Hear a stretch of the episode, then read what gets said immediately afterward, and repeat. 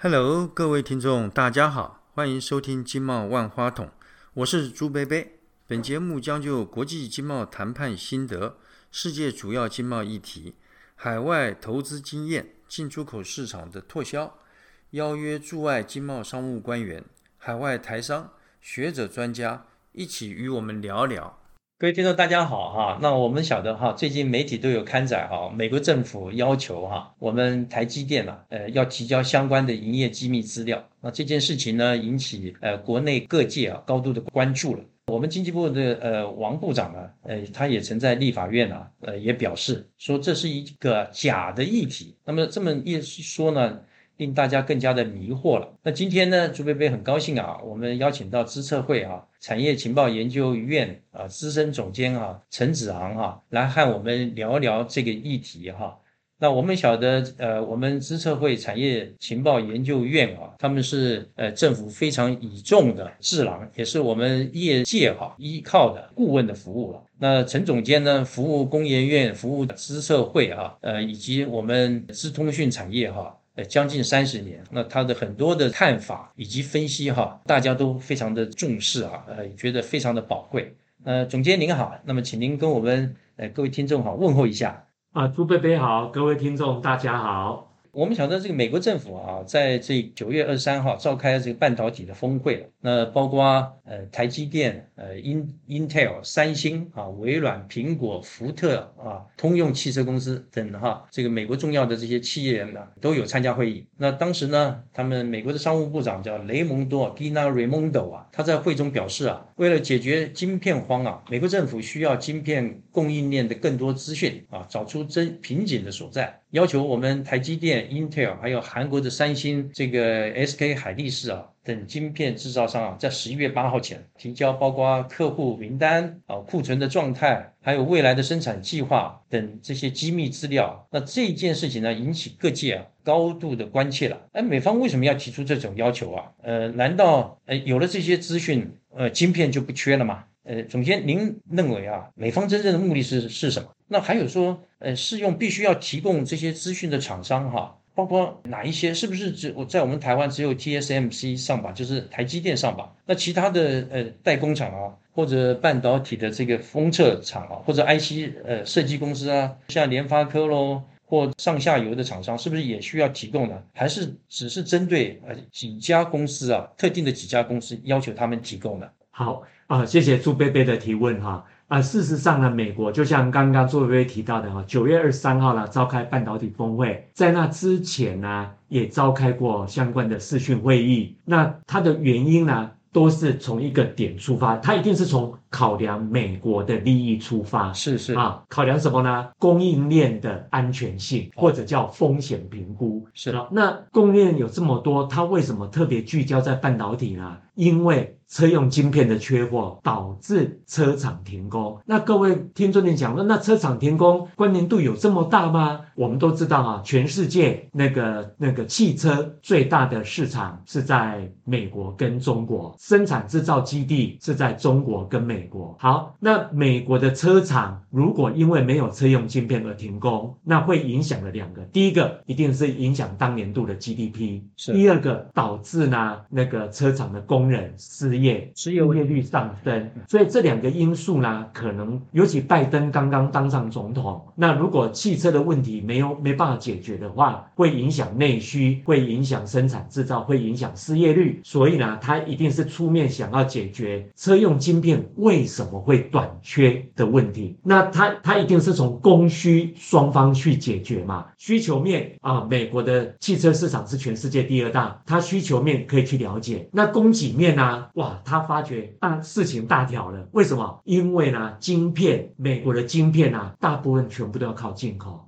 是，而且全世界的晶片高达百分之七十二集中在东亚。东亚里面呢，第一名是台湾，第二名韩国，第三名日本，第四名中国大陆。这四个地区加起来就占了全世界百分之七十二。所以美国呢就发觉一个很严重的问题：第一，万一呢东亚地区发生地缘政治的因素啊，或者发生动荡，导致呢晶片呢断裂，那美国美国的不管是那个汽车、个人电脑。供应链如果断掉怎么办？那三星那个三星跟那个 Intel 虽然在美国有晶圆厂，可是产能不够，所以呢，这就是美方呢为什么会从这个方面呢来考量。从供给面来考量，所以呢，他找这些厂商来，目的是想想从供给面 supply 来了解这当中到底出了什么问题。好，那厂商会讲说，啊，你要我提供这个会不会违背了我的那个营业秘密？是，哎，那那个商务部呢 就讲说，如果你不提供，我就要要引用呢国防生产法，希望你能够提供。好，所以就像那个您刚讲的哈，朱伟飞刚讲的。不管是那个啊王美花部长，或者那个美国在台协会的处长，都已经讲了，这个不是强迫性的，不会强迫呢厂商提供那个营业呃客户的营业机密。那当然这里头呢，不是只有台积电一家晶圆代工，相关的晶圆代工厂啊都有，包含了台积电啊啊三星啊 Intel 都有，可是呢也包含了封装测试厂，也包含了 IC 设计。封装测试厂，例如呢，全世界最大的台湾的日月光，嗯，那 IC 设计呢，当然包含了高通，还有台湾那个的骄傲联发科，嗨，所以呢，它是那个啊那个半导体的上游 IC 设计，中游晶圆代工，下游的封装测试都问，当然它的那个产品厂商是什么？苹果手机，嗨，还有你刚讲的车厂。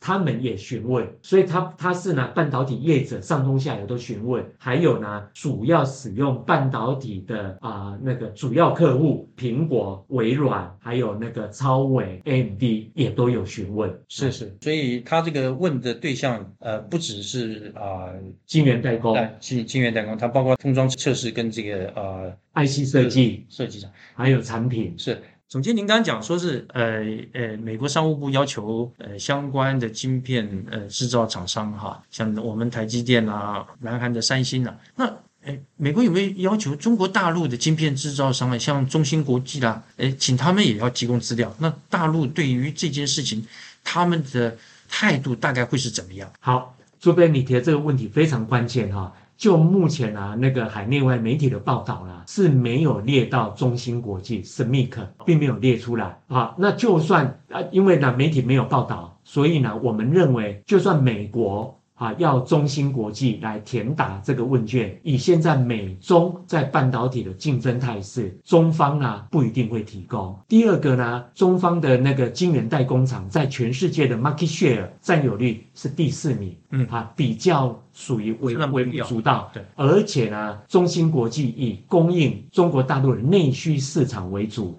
就算美国要买，还不一定买得到。更何况站在国安的考量，中芯国际呢已经被川普呢列为所谓的实体清单。哦，了解。所以他们可能对他们没有，诶，没有发生什么作用。是啊，是。即即便你要求大陆，可能也不甩你。是的，是。哦，而且中芯国际也被川普政府列为实体清单。对，实体清单，对对。所以也不能向他买。对对对对。那总监，您刚才也讲了，说它这个最主要是呃一个原因就是说，呃车用晶片缺嘛。但是我们晓得，像我们台积电呐，还有韩国的三星啊，他们好像从去年年底开始哈，那么就已经应呃也等于是美国的这个呃要求了哈，那提高这个车用晶片的这个产能。那为什么这么几个月快一年过去了，这个车用晶片仍然缺货？哎，这个什么道理啊？朱贝贝，你这个问得好哈。今年年初，台湾在缺疫苗的时候，是不是有媒体经常提醒苏那个苏贞昌院长、王美花部长要不要用呢？用芯片换疫苗？为什么？因为那个欧盟、德国跟美国都有打电话给经济部长王美花，对，希望王美花呢那个触动呢台积电、联电赶快生产车用芯片。对，好。那一年过去了，为什么还会短缺？我想啊，答案呢，各位听众，你可以看台积电董事长刘德英在十月初的时候接受《时代》杂志的专访。那刘德英呢，在那专访里面呢，有提到呢，他们已经开始生产了，可是为什么还是会短缺？因为有人囤货，因为那个晶片在涨价。我们都知道呢，台积电那个已经那个呃四季就是就是有很长一段时间。没有涨价了。那半个月前呢，台积电也涨价，可是呢，像联电、Intel 等等的早就都涨价了。好，所以呢，我如果囤货晶片，我什么事都不要做。各位听众知道晶片涨多少吗？起码涨个十五到百分之二十。哦，我什么都不要做，嗯，哎，我就自动我的利润就增加十五到百分之二十。所以有人囤货，所以刘德英呢，在接受那个《Time》杂志专访的时候呢。有考虑呢，他们现在正在清查，对那种有囤货晶片的业者呢，可能暂时不予出货。所以并不是市市场的供给不足，哎，不是不是。另外就是说，这个呃，美方要求我们这个半导体啊厂商要填答的问卷啊，那我们经济部这个王部长啊也也表达说，我们台湾呢乐意啊与美方呃合作的态度。就像您刚刚讲，前些时候呢，好像是上个礼拜吧，那美国那个在台协会那个呃新来的那个孙处长，然后他呃这个他也说。说这个填的是呃自愿性提供资料啊，那我呃朱薇薇也听说，好像他这个填答的问卷资料大概呃多达十三那都是些什这些问卷都是一些什么样的问卷题目啊？而且他这些问卷题目啊，会不会影响我们厂商的营运呢？呃，另外啊朱薇薇觉得说这个美方啊，或者说我们的政府官员都说这个是呃填答哈提交这个资料是自愿性的，呃朱薇薇个人哈也不认为说我们的厂商敢不。不敢不自愿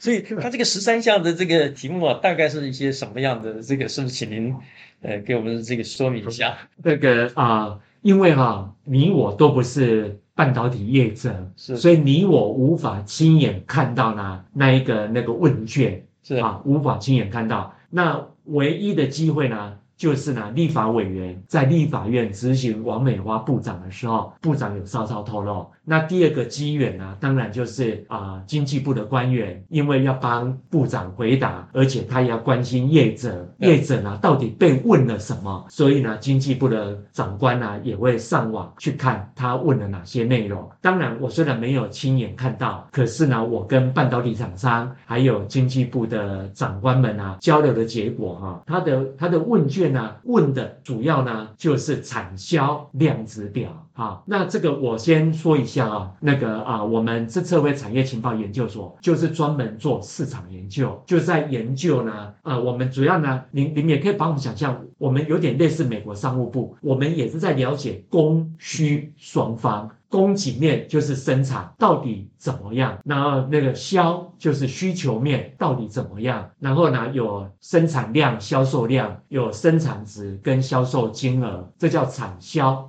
量子表，那对那个这个对谁最有用呢？供给方，嗯，那个我很怕呢，供过于，假设我是生产厂家，我最怕什么？供过于求跟严重的供不应求，那这样呢？供过于求导致我亏损，严重供不应求导致呢我少赚。嗯，所以呢，我们那个四十年来呢做这样的产销量值表已经多年了。所以呢，当我跟那个半导体厂商还有经济部长官聊到呢这种产销量值表的时候，我觉得那个没什么啊。嗯，因为不我们做了四十年，业者都愿意提供。为什么？因为大家都很想了解到底供给。面对实际状况怎么样？好，所以美方啊提提这个，我想没有人不会乐意填，对，因为这样就可以了解供给到底是供过于求，到底有多严重，或者车用晶片到底有多么严重的供不应求。但是这里头呢，有要到一些客户的资料，那当然客户的资料，其实我们做这一行是那个 MIC。做这种产销量质保四十四十多年了哈，我们绝对不会跟客客户要他的机密资料，像说你的毛利率啊，客户用多少金额跟你下单啊等等的。为什么？因为这是客户的机密资料。再者，就算我们要了，客户也不会提供。哎，好，所以呢，啊，我觉得美美方呢，理论上要这个资料对他帮助不大。是。第二，厂商也不一定要提供。十月六号。那个王美花部长跟那个美国在台协会那个那个孙小雅处长见面的时候，那个孙处长也讲了啦，这在答复的时候啊，答问卷的时候啊，是不强迫业者的。那当然，我们看。那个晶圆厂的态度，呃，那个最重要就是台积电，是台积电的那个法务副总兼那法务长，在十月六号表示，台积电呢强调它不会泄露客户的机密资料，所以呢。呃，不管是呃外部的压力还是内部的评估，我想啊，该提供的厂商乐于提供，了解供给面，不会提供的客户资料，我想厂商是不会提供的。您这么讲，让大家听起来比较放心啊。嗯，那不过我们也呃，像您刚刚有提到这个台积电嘛，那我们知道现在台积电啊是我们台湾市值最大的上市公司嘛，那股东很众多了，尤其呢，它这个百分之七十五的这个呃股东啊，这比例啊都是外资。如果是因为呃这个资料的提供啊，损害它的客户跟股东的权益啊，影响公司的发展啊，恐怕 TSMC 这个台积电的外国股东啊也会有不同的意见那这个 Raimondo 这个美国商务部长也说了，那厂商若是这个不提供资料啊，哎，美国也有其他的工具啊，会让你提供啊，这个威胁的意味也十足啊。呃，朱贝贝认为哈，有一个问题就是说，等美国拿到资料以后，他会不会又有进一步干预厂商产销的行为？他美方只以说是能够拿到资料、了解市场供需情况为满足嘛？因为从根根据呃朱薇薇从前的这呃工作的经验，哎，我发现这个美国人处理事情都是哎，起先他是一步一步来的，嗯。啊，你提供了资料以后啊，他一定会有下一步，嗯嗯，啊，这个下一步，那因为假如他只是要了解市场的情形，想能够做他的分析，他用不着这么样的大张旗鼓，他然后又说你如果你不提供，嗯，我有其他的工具啊。啊，那这就是有点威胁的意味了。他这是第一步，资料到手以后，他不会说是把这个资料就放在藏经阁里面，嗯，他一定会拿这个资料，一定会倒过来再继续进下一步干预或要求厂商的一些行为。这个是呃，我不晓得您呃，您对这个呃，不晓得有没有什么样的看法？好。我从三个方面来回答啊。过去美国为了一些国安的因素，或者为了一些市场因素，要求厂商配合，厂商有配合吗？例如川普时期，哈。他不是呢，把华为寄出了所谓的实体清单嘛？把华为列为实体清单嘛？那那那个国务院就要求出，你要跟华为做生意，一定要先经过我国务院批准。好，这个是被纳入实体清单的，其他就没有了嘛？好，可是川普呢，再三的强调，为了国安的因素，那个 server 伺服器还有相关的智慧型手机，你最好呢不要给我在中国大陆制造。不要 made in China，你最好搬到印度或者搬到越南去制造，再销回到美国。好，我们看那个那个啊，苹果有乖乖的听川普的话吗？没有啊，苹果还把它的产线给了谁？立讯啊，而且要伟创，伟创把它的昆山厂卖给立讯，然后伟创呢去大陆设手机厂，所以呢，苹果反而呢。目前呢，在中国大陆栽培大陆的手机那个制造厂立讯，Dell，Dell 呢，它不是也有伺服器、也有个人电脑吗？对对。那美国政府，美国政府也会采购 Dell 电脑啊。那 Dell 有因此而把它的工厂那个。那个大那个大举的撤离中国大陆吗？也没有啊，队友也是扩大它在中国大陆的生产规模啊，所以由这点看出来呢，啊，只要啊只要我没有危害到高度的危害到国家安全，那那个就算总统讲的话，我也不一定要配合啊，这是第一点，先回答，厂商是一定要配合吗？好，那那第二。那如果说他是为了市场秩序啊，那当然我乐意配合。是，例如什么，他要的这些数据，他从产跟销是不是很容易抓出来谁在囤货，对不对？好，对。例如我陈子昂买进了一千万，结果我只卖出了两百万，那八百万为什么你一直不卖？那这个厂商就必须要跟美国政府来解释，你为什么要囤货？嗯，嗨。所以做这件事情，美国呢，就像我好好做数据分析，那我除了维持市场机制以外，我也想知道呢，供需双方怎么样。可是这时候呢，很最关键一件问题是，这样的关键客户资料，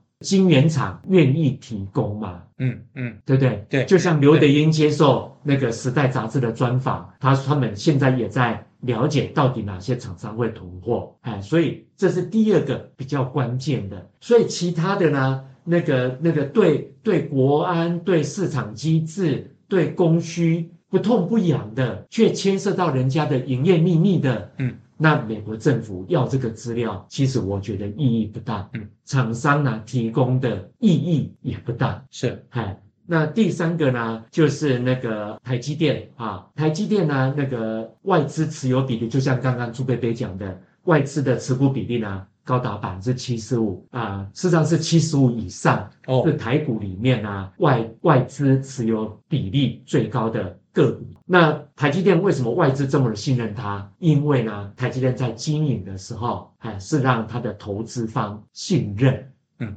所以呢，台积电呢，他说他会评估填这份问卷，那他一定是很慎重的评估，在不侵害客户的营业秘密的前提下，他乐意提供。哎，所以我觉得呢，不管从股东的角度，不管从那个政府的角度，还是从那个市场秩序的角度，我想台积电呢，那个他会做一个审慎的评估。所以呢，从这三点理由呢，我觉得美国政府没有必。要买干，没有必要去要一些没意义的资料，然后呢，搞得呢，企业界跟政府呢是处于呢剑拔弩张的状态。是依据您这么讲，等于说是美国政府除了这些它的国安的考虑必须的之外，它可能呃，先不要谈呃，想到我们台积电，就是它国内的厂商。可能就等于需求方可能也不太愿意美国政府呃这个要求太多的跟国安不相关的这些通资讯是是。那经过呃总监您这么呃说明哈，那我们对于这件案子啊就比较呃听起来好像是呃大家是比较稍微放心一点。那您对从这件事事情里面哈，那这个对我们有一有没有什么呃什么启示，或者说您对政府有没有什么建议？好，朱贝贝，您在政府部门待过啊，你一定呢会希望呢台湾的经济越来越好，对吧？然后呢每个企业都能够赚到钱，是，所以呢你也你不希望市场呢供不应求，也不希望呢市场供过于求，对不对？所以你那个从你一个当官的角度，你会希望呢随时关心。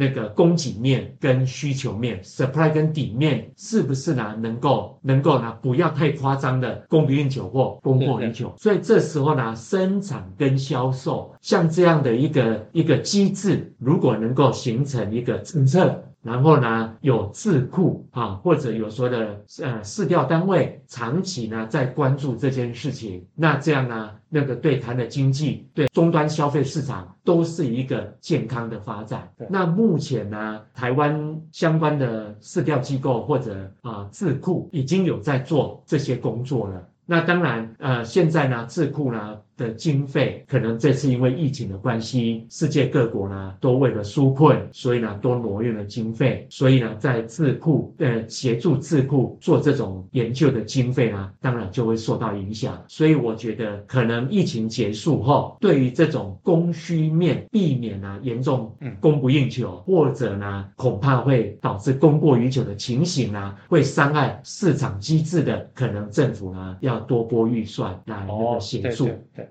对这个呃，谢谢这个您这个对政府这个非常中肯的这个建议了。各位听众啊，我们呃今天呢非常感谢哈陈资深总监哈今天的分享解说了哈，那我们对这个大家都高度关切的议题呢有比较准确的了解了哈。那我们也晓得美国这种呃资本主义社会了啊，那他们一向是标榜这个自由市场、自由贸易呃精神的哈。这一次呢呃要求哈半导体晶片供需厂商提供资料啊，那这个是比较呃。呃，比较少见，比较不寻常的。那今后这个案子呢，会如何的发展呢？那还是值得我们呃继续高度呃密切的关注了啊。我们从这次呢，我们也可以看得出来哈，那我们的相关业者哈，像台积电啊，或者日月光了哈，在斟酌考量客户及股东权益的同时哈，要如何将妥适的资讯呢，自愿的啊。呃，交付美国商务部啊，我想他们一定会仔细的呃评估拿捏啊。那么这个拿捏之间呢，呃，实在很很不容易。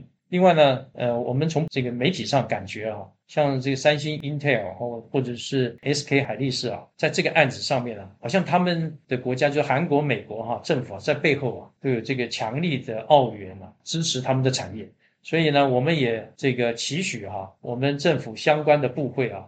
应该更加的有为有有守啊，有理呢一定要争到底，呃，要能够顶住这个不合理的压力啊，做我们厂商哈坚实的后盾啊。啊。那我想这个是我们厂商啊、业者啊，还有包括所谓广大的投资股东哈，他们对这个呃政府的期盼。最后呢，朱贝贝再次感谢啊陈资深总监哈今天宝贵的分享，让我们获益良多了，谢谢您，呃也谢谢各位听众的收听，谢谢朱贝贝，好谢谢各位听众，那我们下课喽。